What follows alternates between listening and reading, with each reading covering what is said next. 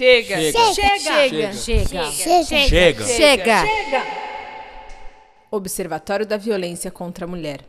Uma iniciativa de alunos e professoras da Unisanta.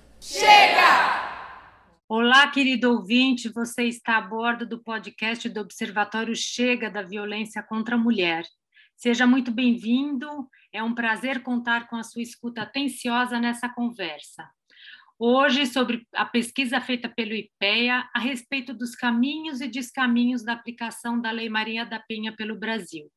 Afinal, são muitos Brasis, muitas instâncias, muitos órgãos e muitos contextos. É sobre isso que vamos conversar aqui. Eu sou Raquel Alves, professora de jornalismo da Unisanta e uma das criadoras do Observatório Chega. Estou aqui com duas convidadas muito especiais, a Luzeni Maria Cordeiro de Aquino e a Camila Escudeiro. Bem-vindas, mulheres duas pesquisadoras de ponta do IPEA, que acabam de tirar do forno um estudo sobre o atendimento prestado pelo Poder Judiciário às mulheres em situação de violência doméstica e familiar. Já vou pedir que as nossas convidadas se apresentem. Ainda aqui no aquecimento dos trabalhos, eu quero mandar um alô para Sara Mascarenhas, a nossa parceira na hora do sabá, um salve e um axé para todas as arteiras e fazedoras que assinam o conteúdo deste programa feminista cheio de atitude e de arte. Agora sim, com os motores aquecidos, eu peço que a Luzeni e a Camila se apresentem e contem em linhas gerais o propósito dessa pesquisa sobre a Lei Maria da Penha. Luzeni, por favor, bem-vinda. Queria que você falasse um pouco aí da sua trajetória e contasse um pouco para a gente sobre essa pesquisa. Oi, Raquel. É um prazer estar aqui com você hoje, conversar com vocês sobre essa pesquisa e com os ouvintes de vocês. É uma honra. É, bom, eu trabalho no IPEA, né? Sou pesquisadora do IPEA, socióloga de formação. E o meu tema de estudos é, e, e, trabalho de assessoria no IPEA envolve as organizações do Estado, seu funcionamento, com foco específico no sistema de justiça brasileiro, né? Esse complexo institucional formado pelo Poder Judiciário, pelo Ministério Público, pela advocacia, seja ela pública ou privada, e pela Defensoria Pública.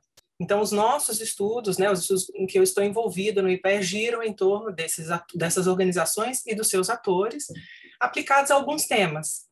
E um desses foi o tema do enfrentamento à violência doméstica e familiar contra as mulheres, né? Motivo dessa nossa conversa hoje. E Camila, por favor, conta aí para os nossos ouvintes qual é a sua trajetória e o seu envolvimento nessa pesquisa. Oi, Raquel, boa tarde. Boa tarde a todos que nos escutam. Eu sou jornalista, né? E a minha trajetória é toda na área da, da comunicação.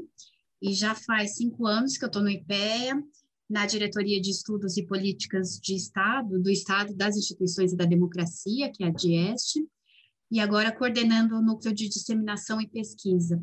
Então, na verdade, a minha atuação, tanto nesse trabalho da, da pesquisa da Luzeni, como em outros, é pensar novos formatos para divulgação desses estudos, para que esses estudos tão importantes que são realizados chegue, sejam disseminados né, e esses resultados cheguem cada vez mais atores sociais, a cada vez mais é, agentes responsáveis por formulação de políticas públicas a partir de dados é, bem fundamentados, bem pesquisados, para que é, eles tomem ciência da realidade e, e as políticas e as ações se desenvolvam a partir da produção desse conhecimento. Bacana. Bom, meninas, pelo que eu entendi aqui do estudo, vocês foram a campo, então, aí as portas da gente completar 15 anos de Lei Maria da Penha, vocês foram a campo entender os desdobramentos disso no judiciário, né? De que forma essa lei está sendo aplicada, como é que a gente consegue, ou se a gente consegue, ou se a gente falha, em promover a interconectividade aí entre vários atores e vários setores. Queria ter uma ideia do panorama que vocês encontraram. Como é que a gente está aí, 15 anos depois, é, nas instâncias aí do Poder Judiciário? Luzeni, você começa? Claro, Raquel. Olha, essa é né, a nossa grande questão, é? como é que tem sido a efetividade de uma lei tão importante como é a Lei Maria da Penha. É, esse estudo, é, na verdade, foi, foi, desenvolvido em parceria com o Conselho Nacional de Justiça, né, o órgão responsável pela, pela gestão administrativa orçamentária do Judiciário Brasileiro. E, e, eles tinham interesse de conhecer melhor como estava acontecendo o atendimento às mulheres em situação de violência nas unidades judiciárias do país. E o IPEA, como é um órgão de pesquisa e assessoramento governamental, foi né, é, chamado para essa parceria técnica para desenvolver esse estudo. E aí a gente, de fato, optou por um estudo, por uma pesquisa de campo, né, em que a gente fosse às unidades, para compreender melhor esse fenômeno do atendimento às mulheres. Então, a gente montou uma equipe de pesquisadoras, se deslocou para algumas localidades do país, em todas as regiões, e passamos algumas semanas nessas localidades acompanhando todo o percurso do atendimento desde o momento que as mulheres procuram o balcão, por exemplo, né, do juizado de violência doméstica ou da vara criminal que está processando os casos, para pedir informações sobre os seus processos, para saber o que, que elas fazem. Muitas delas nem começaram ainda, não deram, não, não fizeram a denúncia ainda, e estão sem saber o que fazer, mas conhece, já ouviram falar da Lei Maria da Penha, já sabem que tem uma atuação do judiciário, então procuram a vara para se informar. Outras mulheres que estão ali presentes porque elas vão participar das audiências, de instrução dos casos. Então, tem toda uma dimensão de atendimento do judiciário a essas mulheres que é cotidiana e constante, que vai desde os seus servidores até o momento em que essas mulheres encontram juízes, por exemplo, durante as audiências. É, e a gente pôde não só observar como essas atividades são realizadas, quais são as práticas que conformam esse esse circuito de atendimento às mulheres no judiciário, como a gente também pôde conversar, entrevistar vários desses atores. Então, conversamos com magistrados e magistradas, conversamos com servidores dos cartórios judiciários, conversamos com os integrantes das equipes multidisciplinares, porque uma grande inovação da Lei Maria da Penha foi ter instituído as equipes multidisciplinares né, para auxiliarem o juízo na tomada de decisões. Então a gente fez um, buscou fazer um, um percurso o mais abrangente possível é, sobre esse atendimento, é, observando rotinas, conversando com as pessoas e conversamos também com as mulheres, com mulheres que estavam ali, seja para pedir informação, para participar de uma audiência ou, ou para fazer o seu primeiro contato com o judiciário. E o que a gente percebeu é, muitas coisas, mas algumas das mais importantes, eu acho, a destacar são, em primeiro lugar, a grande heterogeneidade nesse atendimento. É, em cada unidade é, é uma realidade o que a gente encontra. Desde como as mulheres são recebidas, acolhidas na unidade judiciária, se há, por exemplo, um espaço reservado para as mulheres aguardarem a audiência, não tendo que esperar junto com seus agressores, se há especialização, capacitação, treinamento adequado desses profissionais do cartório, por exemplo, para fazer esse atendimento primeiro às mulheres, é, é, a, o formato das audiências que são realizadas, é, o tipo de, o rito de processamento que, que fazes, né, apesar de haver né, uma, um, uma formatação do processo judicial, a gestão cotidiana do trabalho nas unidades é muito variada. Tem a ver com o número de servidores né, disponíveis, tem a ver com o entendimento que o juiz responsável pela unidade tem sobre como ajustar o processamento às necessidades né, dos casos específicos. Então, o que a gente pôde perceber nesse, nesse cenário de muitos atores, muitas rotinas, é uma grande diversidade.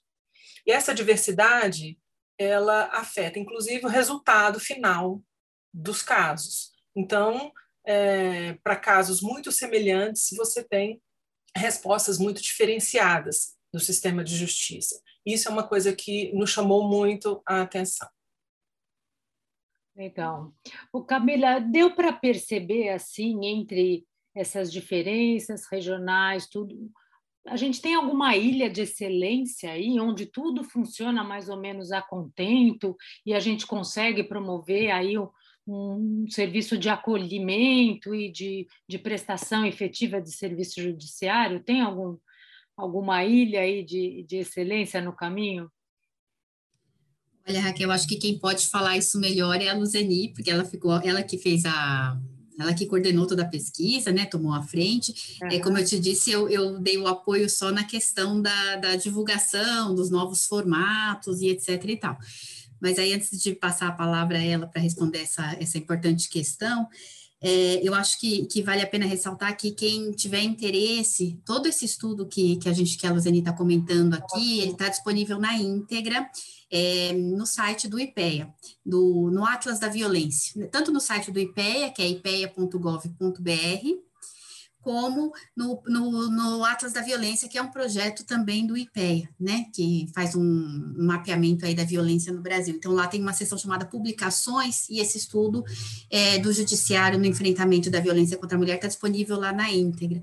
Então, para quem é, puder acessar, é, vai ter todo um é, um. é um estudo que é uma pesquisa assim que chega até é, a nos emocionar diante de todos os relatos ali que constam, tanto dos próprios juízes quanto dos, das próprias mulheres vítimas, né? É, então, é, é, tem, tem esse caráter aí afetivo é muito, muito importante também. Mas aí passo a palavra para a Luzeni, para ela. Depois a gente volta para falar um pouco de comunicação, que isso também é, é um dado importante. Legal. Luzeni, então, nessa trajetória toda aí por esse Brasil profundo, a gente tem algum serviço que está funcionando assim com excelência? Olha, Raquel, a gente tem, sim, unidades em que o serviço é prestado é, com um padrão de qualidade muito bom.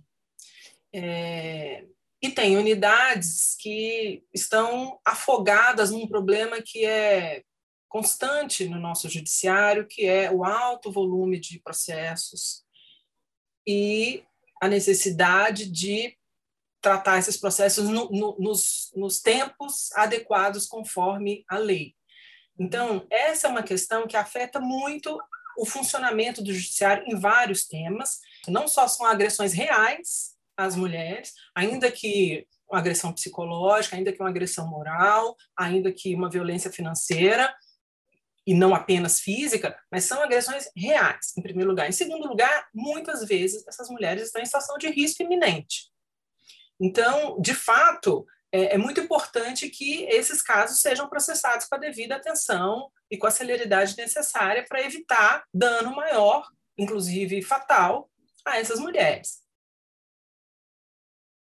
Uma coisa que nos chamou a atenção também, outro aspecto que eu acho importante destacar, é o fato de que é, os juizados especializados de violência doméstica, né, que são é, unidades judiciárias exatamente especializadas no tratamento da questão, a Lei Maria da Penha faz referência a elas, né, diz que é, é importante que elas sejam instituídas, a gente não observou uma diferença muito significativa em relação aos resultados dos casos para as mulheres, nem mesmo em relação ao atendimento. Então, a gente chegou à conclusão, nesse estudo, é, em que a gente né, visitou alguns dos, dos, juizados especializados, além de varas de competência ampla, né, que lidam com vários tipos, é, vários processos criminais de vários tipos, em várias matérias, a gente chegou à conclusão de que a especialização da unidade ainda não é um fator crucial na qualidade desse atendimento. É uma questão cultural, será, Luzeli? Então, eu acho que essa também é uma pergunta que vai ao centro da questão. É, Raquel, hoje a gente tem 139, ou tinha em 2020, né, eu estou falando de dados do CNJ relativos a 2020, apenas 139 juizados especializados no país. São muito poucos, pensando que são, são mais de 2.600 comarcas no Brasil. Então, são muito poucos.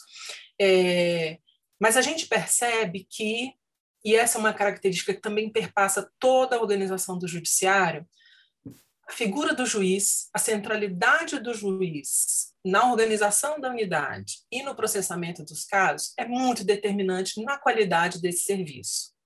Então, é, muitas vezes você tem uma unidade que é de competência ampla, que processa vários casos criminais, inclusive violência doméstica contra as mulheres, mas o perfil daquele juiz mais engajado, mais consciente das dinâmicas da violência de gênero, mais atento aos dispositivos previstos na legislação, às vezes o atendimento que se dá ali e, a, e, e o processamento mesmo dos casos é mais adequado ao que prevê a lei e é mais satisfatório em relação à perspectiva das mulheres e à defesa dos seus direitos do que um atendimento numa vara especializada, num juizado especializado, em que o perfil do juiz não é atento aos dispositivos da legislação, por exemplo, que questiona o papel do judiciário nessa matéria. Eu então, acho que talvez não seja aí o objeto de estudo de vocês, mas talvez vocês tenham esse dado se há mais juízas mulheres, qual é a proporção aí entre juízas mulheres e homens? É, eu não tenho agora aqui o dado exato é, dessa proporção, porque é, a gente, primeiro, a gente não, né, não verificou isso, a gente não, não levantou exatamente é, essa Imaginei que não fosse o escopo segundo, exatamente. É, mas segundo, que tem uma mobilidade muito grande dentro do judiciário. Né? Os juízes se deslocam é, entre as unidades, entre as comarcas e entre as unidades com grande frequência, né? buscando ficar mais próximos da, da do local, da, né? da, de onde vive a família, buscando atuar na matéria que o agrada mais, com que ele tem alguma né, é, facilidade, por formação ou por alguma, né, é, enfim, alguma simpatia mesmo, algum caso. Então, é muito frequente essa mobilidade dos juízes, o que inclusive afeta a, própria questão da especialização. Porque você às vezes. E a continuidade do trabalho, né? Exatamente, exatamente. Né? Às vezes você começa a construir um trabalho e aí daqui a pouco, né, é, aquele juiz não está mais na vara. Toda a especialização, toda a capacitação porque ele passou, né, ou, ou que ele conseguiu facultar para os servidores, porque essa é uma, uma questão também muito essencial, a capacitação dos servidores da unidade na temática da violência doméstica, é muito fundamental. Então, às vezes, esse trabalho realmente se perde. Agora, como a gente estava, como você mesma perguntou, existe uma questão cultural que realmente é, é, muito forte, não é? Violência doméstica contra a mulher é um, é um, é um traço é, muito marcante da nossa sociedade, infelizmente ainda hoje. É, o corpo feminino né, ainda é objeto de, de muitas violências, é, socialmente autorizadas, inclusive, e a percepção de que a violência doméstica está relacionada né, a um fenômeno social mais amplo, que está marcado pela, pelas relações de gênero, e que o Estado e o Poder Judiciário, inclusive, é um espaço de produção e reprodução da generificação das relações sociais, essa é uma dimensão muito pouco presente no, no dia a dia do fazer judiciário. Seja porque a formação tradicional não, não traz esses conteúdos né, para os currículos das, das universidades, das faculdades de direito, então, assim, eles não têm formação é, é, é, nessa área com a, com a amplitude necessária, né, por meio de conteúdos mais sociológicos, da psicologia, né, das ciências sociais no sentido mais amplo, ou porque é, o judiciário se vê e é, em alguma medida, uma retaguarda da sociedade, né? onde onde você vai para resolver conflito, o judiciário está ali para fazer a lei prevalecer. Então, o judiciário tem essa dimensão de defesa da ordem.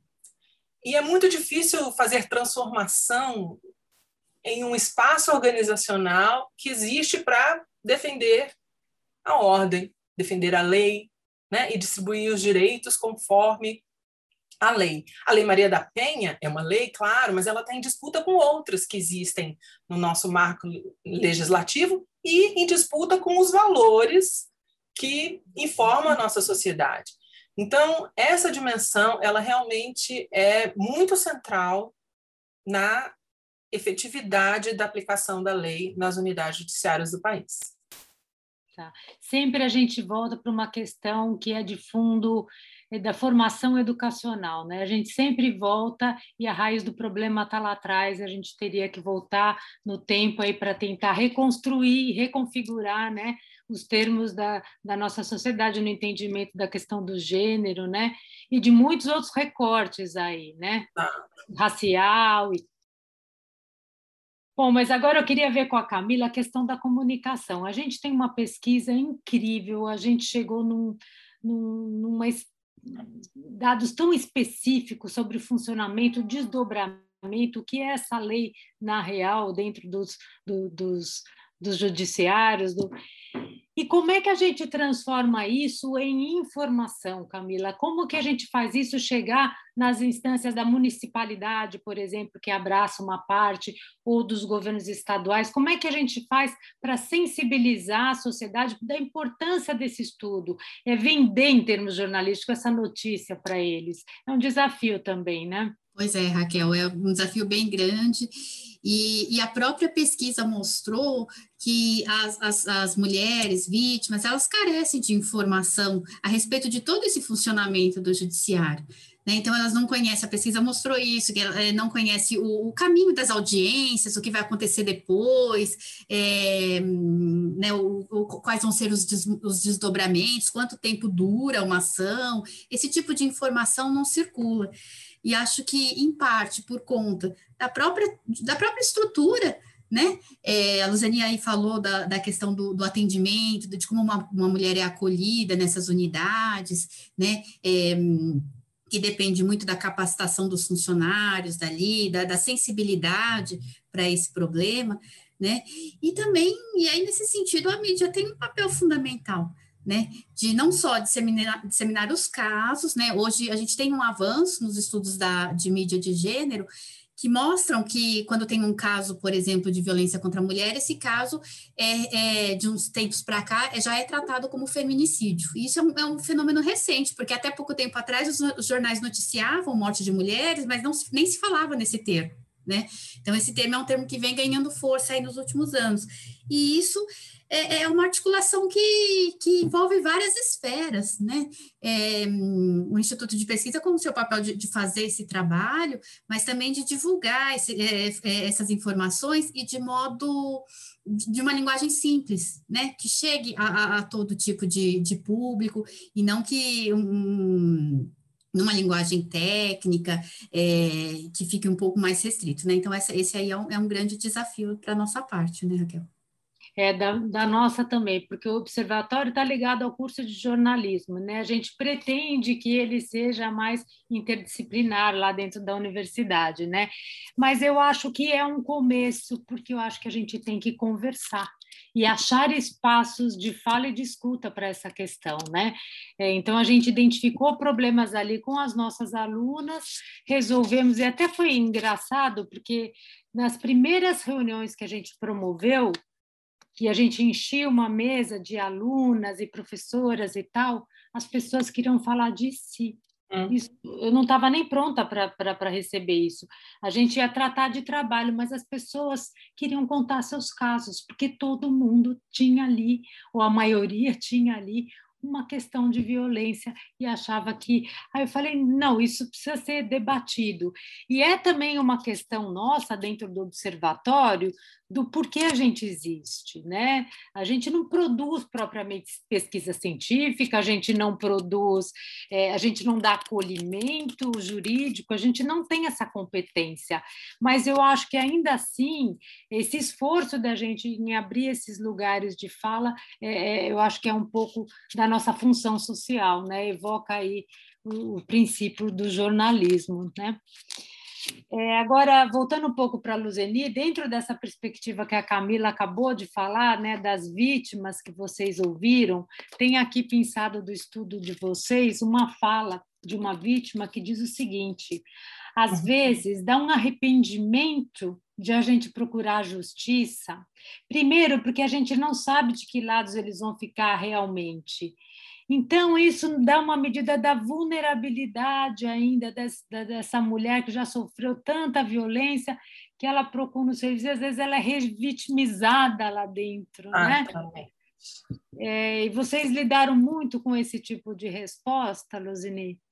Olha, Raquel, esse tipo de resposta realmente aparece. É, aparece é, informada por diversas situações. A Camila acabou de falar da falta de informação das mulheres sobre né, como funciona a justiça. Então, quando elas se deparam com toda a burocracia, porque a, a justiça é também um espaço burocrático, envolvida no processamento dos casos, elas ficam muito chocadas com a demora, com a linguagem envolvida, com o formalismo envolvido, elas não estavam preparadas para aquilo. Então, isso é um, um dos aspectos que né, frustra uma parte dessas mulheres. Outra questão envolvida é o fato de que, muitas vezes, elas buscaram a justiça não exatamente para encarar um processo judicial, que elas nem têm ideia do que significa exatamente. Elas querem interromper a violência, elas querem sair daquela situação.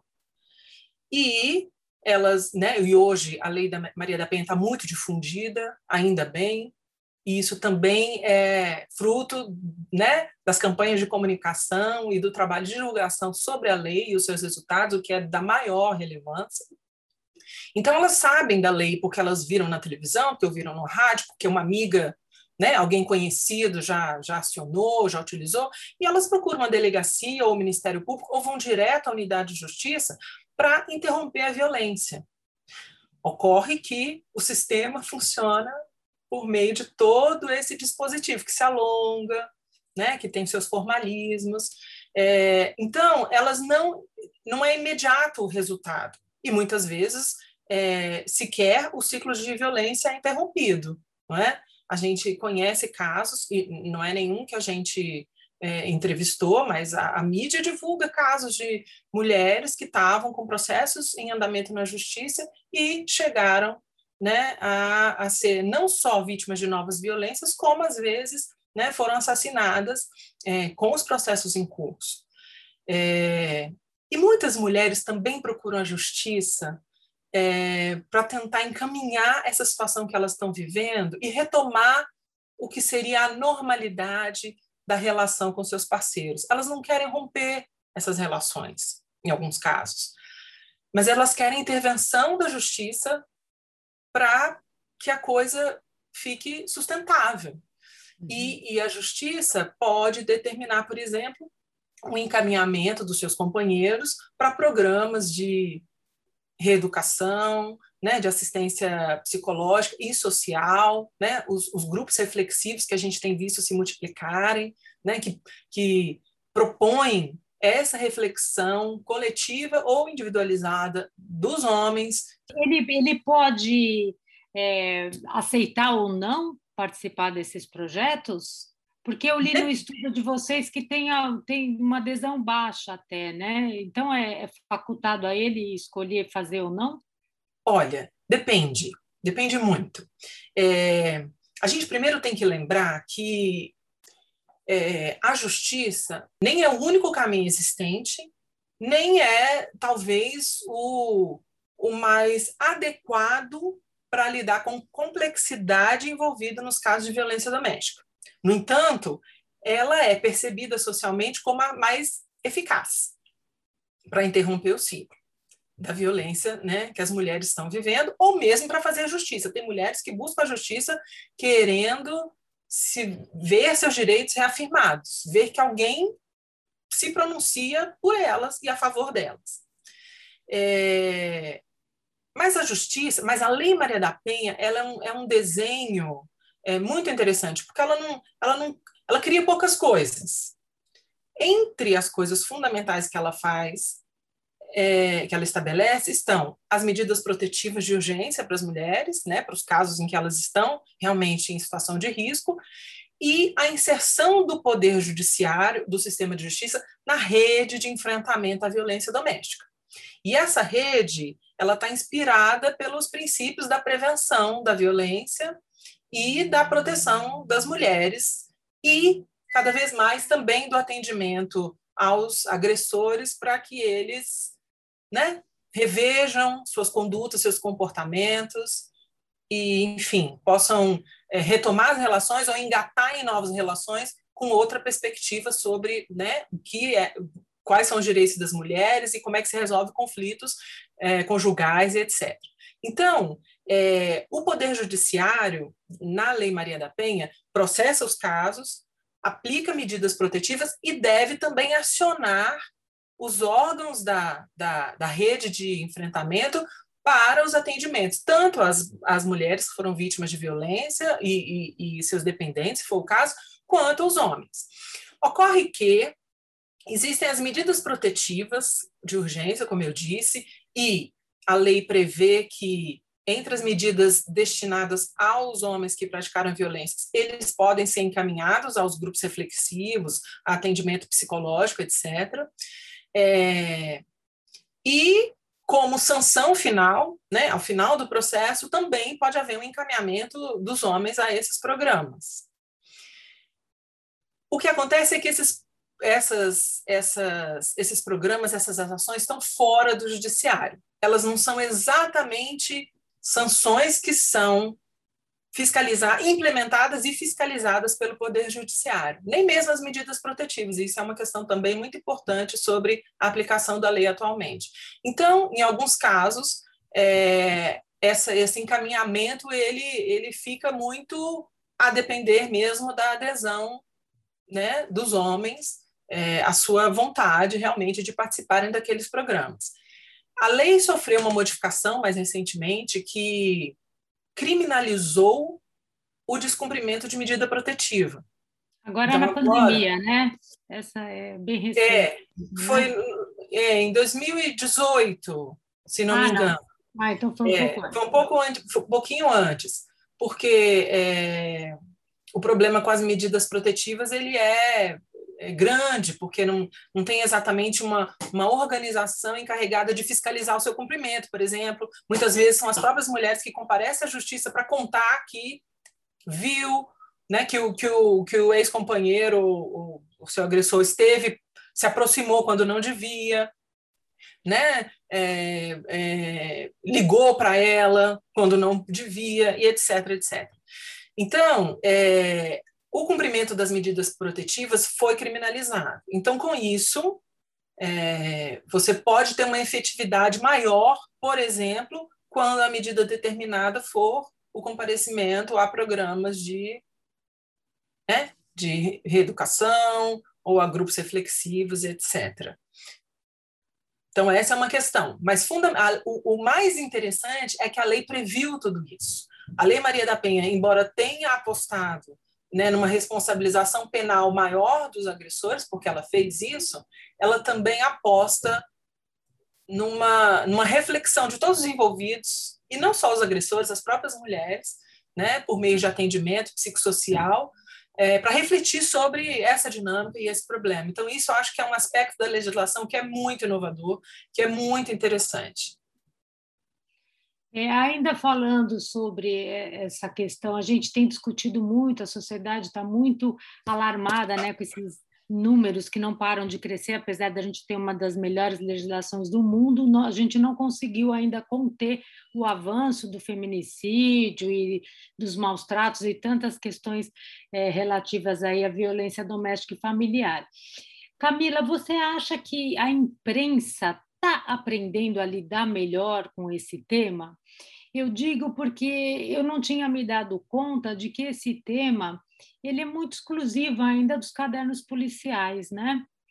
Não, eu acho que o jornalismo ainda está aprendendo a, a, lidar com essa informação, botá-la num contexto mais sociológico, numa perspectiva de comportamento, de cotidiano, né? Tirar um pouco o, foto, o foco ali das páginas policiais. Queria saber se você tem essa percepção, porque é minha percepção de leitora e de comunicadora, né? É, é os estudos é, nessa área, né, Raquel, apontam que tem, temos tido um avanço aí, não só com o jornalismo tradicional, numa, numa tentativa de tirar esse discurso das páginas policiais, como você bem colocou, é, porque também é uma questão complexa, né? Que veja só, a pauta de violência contra a mulher é só uma das pautas que, que a imprensa precisa se dedicar, precisa se debruçar, né? Quantos assuntos tem que cobrir também não, não tem como contemplar tudo. Agora, o que a gente tem visto é um papel muito grande das redes sociais no sentido de criar páginas de apoio, de divulgar, é, então, grupos na. E aí, nessas redes sociais comuns mesmo, Facebook, Instagram, Twitter, grupos coletivos, é, associações que, que, se debruçam sobre esse tema, e aí acabam por, por integrar ali, ainda que virtualmente, uma rede de apoio. Né, a Luzeni falou da, dessa rede de enfrentamento de violência que, que, a, pesquisa, que a pesquisa trouxe, e, e, a própria lei que prevê essas equipes interdisciplinares, né, o, o judiciário aí que prevê a atuação dessas equipes interdisciplinares, que tem lá psicólogos, é, e outras, e outras é, é, atividades né, envolvidas, mas veja que nessas atividades a comunicação não aparece. Né? Então, fica aí para essa parte das, das redes sociais esse apoio, essa, essa acolhida, muitas vezes, né, que, não, que, que acabam funcionando, de repente, em paralelo a toda essa ação é, do judiciário aí que, de, de, de enfrentamento dessa questão. Né? Então, eu acho que, que é, é, é um assunto que envolve todos os setores. Né? A gente viu, é, já, já, falamos aqui a respeito da, da, importância da comunicação para as próprias mulheres. Então, é, esses espaços são criados para que as mulheres se informem do que estão acontecendo e se sintam ali muitas vezes acolhi, acolhidas e encontrem resultados que elas estão buscando ali em paralelo com essas ações da justiça. Né? É isso aí. É, voltamos mais uma vez para a importância da função social do jornalismo, né? É, meninas, a gente está quase acabando. Eu queria ver com o Luzeni, o Luzeni se a gente tem, é, se em algum momento aí na sua pesquisa aparece que a gente tem um problema hum, de investimento para esse setor, para esse serviço. É, porque a gente tem visto que o governo federal tem enxugado aí, dado outras prioridades, né? de, de, de recurso né, no orçamento, que muitas coisas foram, inclusive, tiradas né, de, do juizado e de outros projetos. Se isso, de alguma forma, afeta, se você a pesquisa passou por aí em algum momento? Olha, Raquel, certamente afeta. A nossa pesquisa não, não, não focou essa questão, mas esse é um tema que aparece sempre que você conversa com os profissionais do judiciário, é, sejam eles servidores ou mesmo os magistrados, porque é uma coisa que impacta diretamente o, o, seu trabalho cotidiano e o funcionamento das unidades. Então, veja, a lei previu que as, os, os, juizados de violência doméstica, as unidades judiciárias em geral, podem é, contar com o trabalho das equipes multidisciplinares, que a gente né, já falou aqui a sua importância. Essas equipes, elas são acionadas pelo juízo para fazer pareceres sobre os casos, para trazer exatamente a visão mais complexa e informada por outros saberes que não o jurídico, para que a decisão do juiz seja melhor embasada. No entanto, a despeito da lei prever a, é, que essas equipes funcionem em apoio ao juízo, elas, elas não estão presentes em todas as unidades não é? é a gente chegou a encontrar, inclusive, situação em que é, existia a equipe, mas o juiz preferiu desativá-la. Mas essa é uma outra questão. Mas no panorama geral, a gente não, as unidades não contam com a disponibilidade desse serviço, com a disponibilidade imediata desse serviço. Muitas vezes essas equipes, elas existem, mas muitas vezes elas estão no fórum e o trabalho tem que ser e, e, o trabalho é realizado em paralelo com os casos envolvendo infância e juventude, pessoas idosas, não é? E, e, outras tantas demandas na área criminal, por exemplo, ou mesmo na área civil, os processos de separação né, de casais envolvendo menores, tem um acompanhamento né, desses dependentes, etc. Então, é, certamente a falta de recursos impacta é, a instalação. O projeto da Casa da Mulher, né? As casas Exatamente o que eu ia te falar. Foi um projeto que, infelizmente, não foi adiante, não é? Ficou estancado. E era um projeto muito interessante porque reúne no mesmo espaço todos esses serviços, né? É, é, que conformam a rede de enfrentamento. Então, além é, de encontrar ali né, o, o, a unidade judicial, porque inclusive né, tá estavam previstos os postos avançados da justiça, ou mesmo juizados, você teria unidades do executivo né, unidade de assistência social para fazer o cadastramento dessas pessoas que eventualmente não estão né, nos cadastros sociais, para acesso, por exemplo, à Bolsa Família, não é? é acesso à, à, própria unidade né, de segurança policial ali, por exemplo, na, na, eventualidade de fazer uma nova denúncia por, por não cumprimento da medida protetiva ou por nova agressão. Enfim, o projeto é, era amplo né, e muito interessante. E, infelizmente, né, não foi à frente por vários motivos, mas principalmente pela falta de recursos. Então, é... e não é porque faltam recursos, não é verdade? Prioridade, né? Inversão de prioridade. Exatamente, é uma questão de exatamente o que a gente coloca, né, em primeiro lugar na nossa pauta, na nossa agenda política. E esse, de fato, é um tema que, é, ainda que seja muito comentado, ainda que a gente veja né, notícias diárias sobre violências fatais contra as mulheres, ainda que as pessoas é, se impressionem é, com isso, é um tema que está muito entranhado na nossa vida social cotidiana de todos os dias, não é? É como você disse, você propõe uma discussão na universidade, de repente todo mundo quer falar do assunto, porque todo mundo tem uma vivência disso. Pode não ser pessoal diretamente, mas conhece alguém, é em casa, é alguém da família. Então, assim, é uma realidade que está presente na vida e não só das mulheres, está presente na nossa vida social como um todo. Então, é, fica também uma sensação para muitos atores políticos que têm poder de decisão, fica a sensação de que é assim que é, as coisas são como são, né? A gente não consegue fazer normaliza, né? nada né? para mudar e vai normalizando essa situação, não é? E vai normalizando essa situação.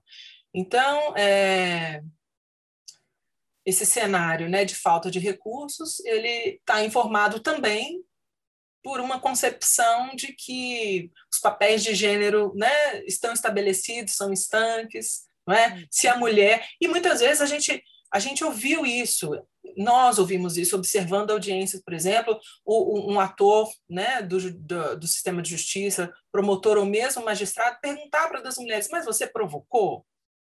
Bom, a gente tem o caso Mário Ferrer, que não é, não é muito distante, né? que teve uma, um constrangimento, né? porque a, a, vítima estava ali no papel de ré, na verdade, né? Exatamente. né? uma inversão conduta, total. Né? Exato, a sua conduta, o seu comportamento e a sua liberdade em questão, porque a vitimização que ela sofreu, em alguma medida, é responsabilidade dela também, não é? Então, esse cenário sociocultural mais amplo, ele informa também a destinação dos recursos, inclusive financeiros, para essa agenda, infelizmente.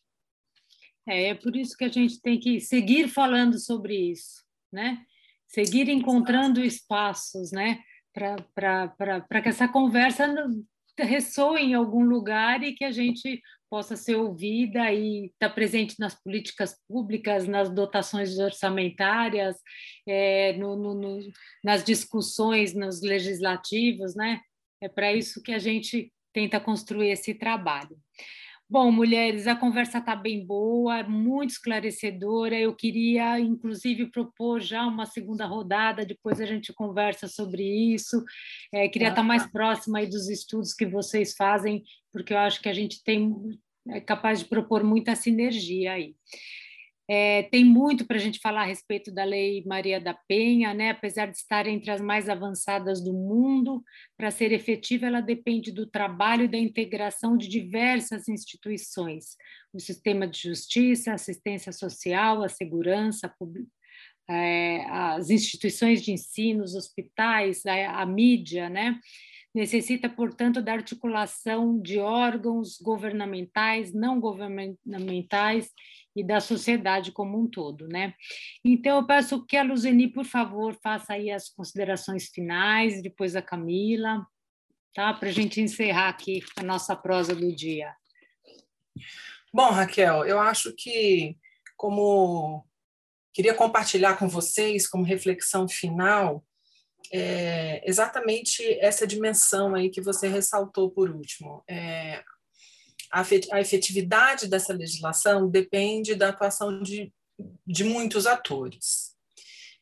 E é imprescindível que a gente não reduza esse desafio a iniciativas voluntariosas de um ou de outro ator, que vão dar algum efeito, claro, com certeza, mas não vão atingir esse problema tão dramático de que a gente está falando. É preciso que essa rede, que foi né, tão bem articulada né, na legislação, ela funcione de fato como um sistema de atores que desempenham diferentes funções e que estão articulados para realizar suas funções específicas e para os ganhos que advêm da cooperação. Né?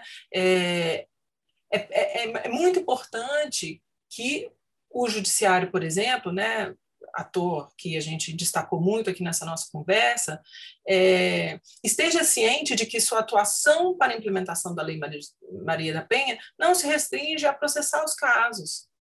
Ele precisa acionar, né, os seus atores precisam acionar a rede de enfrentamento, precisam participar da rede de enfrentamento. Né? É, esses atores se reúnem, eles deliberam estratégias conjuntas, eles fazem planos de ação é preciso que o sistema de justiça, em particular o judiciário, se veja como ator desse sistema, né? como, como, como integrante de um esforço coletivo para que o enfrentamento à violência doméstica contra as mulheres e familiar contra as mulheres seja de fato efetivo. Eu acho que esse é o recadinho que eu queria destacar agora. Muito legal. Muito obrigada, Luzeni. Camila, seu recado final, por favor. Eu queria só te parabenizar por esse espaço, é, por essa possibilidade de diálogo aqui, desse tema tão relevante. E eu acho que uma coisa que a pesquisa mostrou, Raquel, é que essa questão ela não é, no, do, apesar dela ocorrer no ambiente íntimo, familiar, o ato de violência, ela é uma questão de política pública, né? Ela é uma questão que envolve todos os agentes do Estado, os poderes, os três poderes, os níveis, né? Municipal, estadual, União.